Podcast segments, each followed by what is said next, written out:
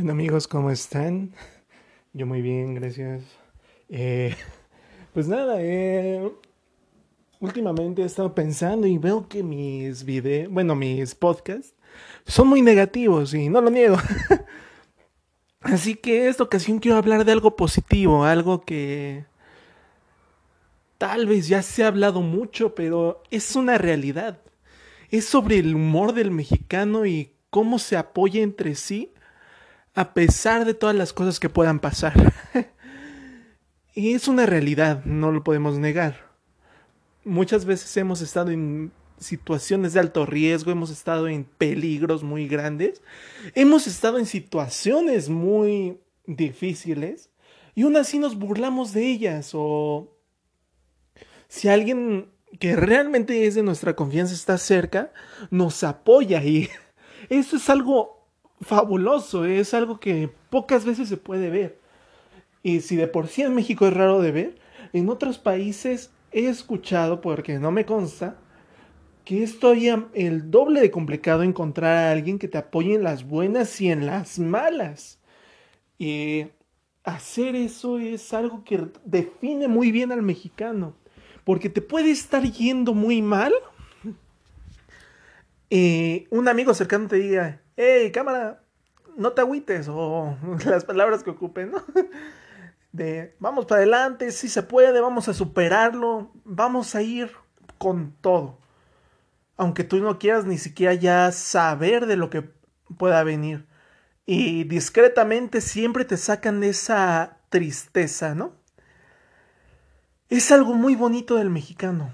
También podemos verlo en las cuestiones de, por ejemplo, cuando nos atacó el terremoto, bueno, atacó es un decir, ¿no? cuando nos pasó lo del terremoto, hicimos burlas, hicimos memes. Y era una situación muy delicada, obviamente, ¿no? Pero creo yo que el mexicano tiene esa mentalidad de ¿para qué martirizarme si ya está pasando, ya pasó eso? Mejor busco la forma de tomar el lado positivo a la vida y busco la forma de que todos nos podamos apoyar y no dejar a mis amigos, a mi gente allegada, dejarse caer. Para mí es lo que hace mucho un mexicano. Y ahora todavía un ejemplo más reciente, la pandemia, que a pesar de que primero nos burlamos de los que tenían ya el coronavirus y todo eso en sus lugares de residencia, cuando nosotros nos tocó, no nos dejamos de reír. Decíamos, sí, no, pues ya, ya nos llegó, no, que hasta empezamos a bromear con formas espontáneas, ¿no? Y eso es algo lindo del mexicano, no se deja caer. Y hablando de lo mismo de que el mexicano no se deja caer, no solo nos referimos a lo emocional, sino que ahí estamos dándole para adelante, para adelante, para adelante, porque no es misterio para nadie que México es uno de los lugares en donde se les considera país de tercer mundo. Y pues sí, no se, no se puede negar, tenemos varias dificultades y todo, pero aún así, ahí estamos en la lucha día a día y no nos dejamos caer, seguimos siendo felices, seguimos luchando por más, estamos dando todo lo de nosotros mismos para salir adelante.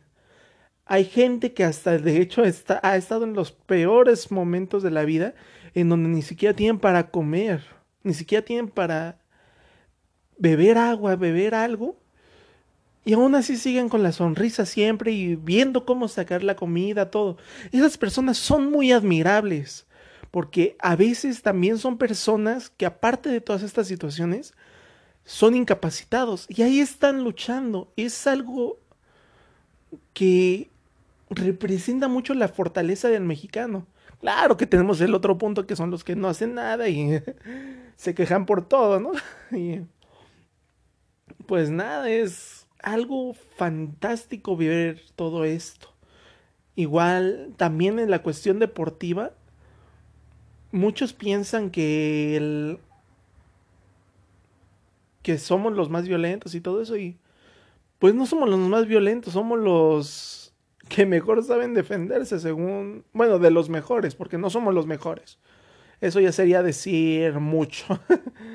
Pero somos de los mejores en deportes de combate, en deportes para correr, o sea, todas estas situaciones que son cuestiones de supervivencia, el mexicano las tiene bien desarrolladas y es parte de la lucha diaria que se vive. Y es algo admirable porque a pesar de que son por situaciones malas y todo eso que se puede desarrollar esas habilidades, también es algo bueno porque lo encaminan hacia una buena causa, una cuestión deportiva y no lo ocupan para andar golpeando gente al azar ni lo ocupan para robar, o sea, se lo ocupan para cuestiones honestas. Y esto nos lleva a distintas cuestiones que se extendería mucho si tratara todas ellas. Otra cuestión que el mexicano tiene muy cercana es la cuestión de la belleza de las tradiciones mexicanas. Tenemos hasta el día de hoy las tradiciones del Día de Muertos, por ejemplo, ¿no? Que es la más conocida en todo México. Claro que hay secciones en donde se festejan distintas festividades, ya sea mexicas, toltecas, chichimecas, de distintas culturas, por para ser más específico, pero hay una en específico que fue la que ya mencioné, que se practica en todo México.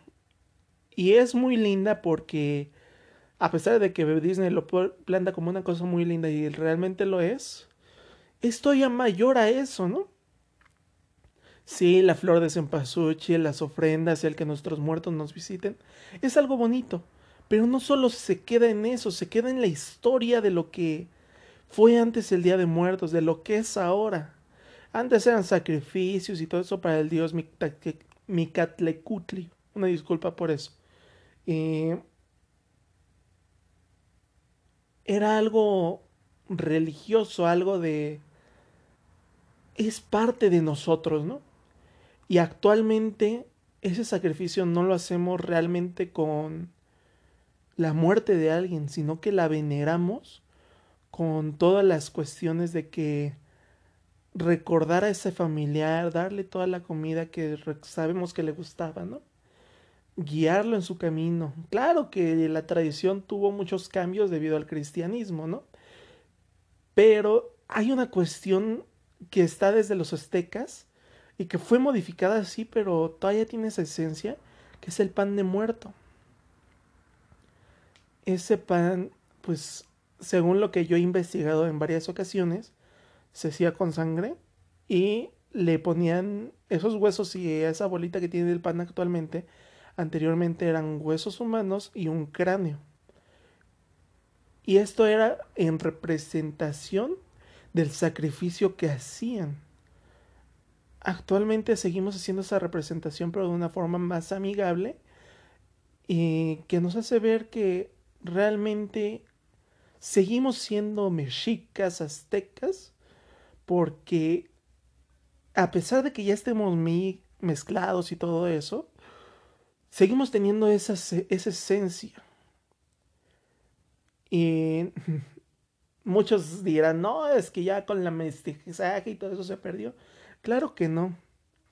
Al contrario, se extendió a todo el mundo, ya que en Europa, no me recuerdo muy bien qué país, está la familia de Moctezuma.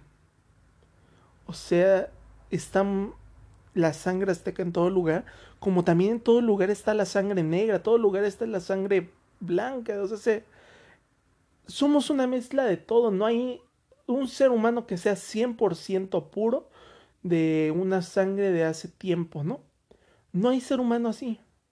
Todos somos una mezcla de sangre española, tolteca, africana, china, rusa, de todo. La diferencia es el lugar donde crecemos. Y yo en lo personal me siento orgulloso de haber crecido en México a pesar de todas las cosas que se viven aquí es muy bello México, porque independiente de todo lo que ya mencioné, también tenemos las cuestiones arquitectónicas, que son las zonas de Chichen Itza, las pirámides del Sol y la Luna, Teotihuacán, no sé, son cosas maravillosas. Inclusive las especies mexicanas, como lo es el alacrán, el... Bueno, sé que no solo se da en México, ¿verdad? Pero es parte de lo que tenemos aquí, ¿no? Los insectos que se consumen, que son el alacrán, la araña y todo eso. También de la cuestión de las aves exóticas que hasta se representan en la antigüedad, como el quetzal o el ajolote, son animales muy hermosos y que realmente le dan un sentido a México de ser un pueblo mágico. En, bueno, de tener varios pueblos mágicos, de ser uno de los lugares más bonitos del mundo. Y aparte nuestra gastronomía, esta cosa tan sabrosa que tenemos, los chiles en nogada, los tacos, ah, todo eso es una delicia. Y varias veces hay muchos mexicanos que no se dan cuenta de lo que tenemos. Tristemente pasa, ¿no? Pero aún así me alegra que gente de otro, otras partes del mundo sí se den cuenta y admiren a México por lo que es y no por lo que dicen las televisoras, no por lo que dicen las películas de Hollywood, sino por lo que realmente es. Y me siento orgulloso de mi país, me siento orgulloso de ser 100% mexicano. Y pues nada, en esta ocasión quise tocar este tema porque se me hace que es un... no debe de ser siempre pura negatividad y... ay, no, es que esto está mal, mal, mal, mal. No, o sea, se, está bien tener momentos felices, digo yo. Y pues nada, es toda una cuestión bueno, ahora sí me, me despido, ¿no? Eh, no sin antes decirles que si quieren darme alguna sugerencia para algún tema o gustan saber un poco más de quién soy yo, síganme en mi cuenta de Instagram que es Christopher Herrera 01 y pues nada, yo lo estaré leyendo y estaré al pendiente. Nos vemos hasta la próxima y tengan una bonita tarde.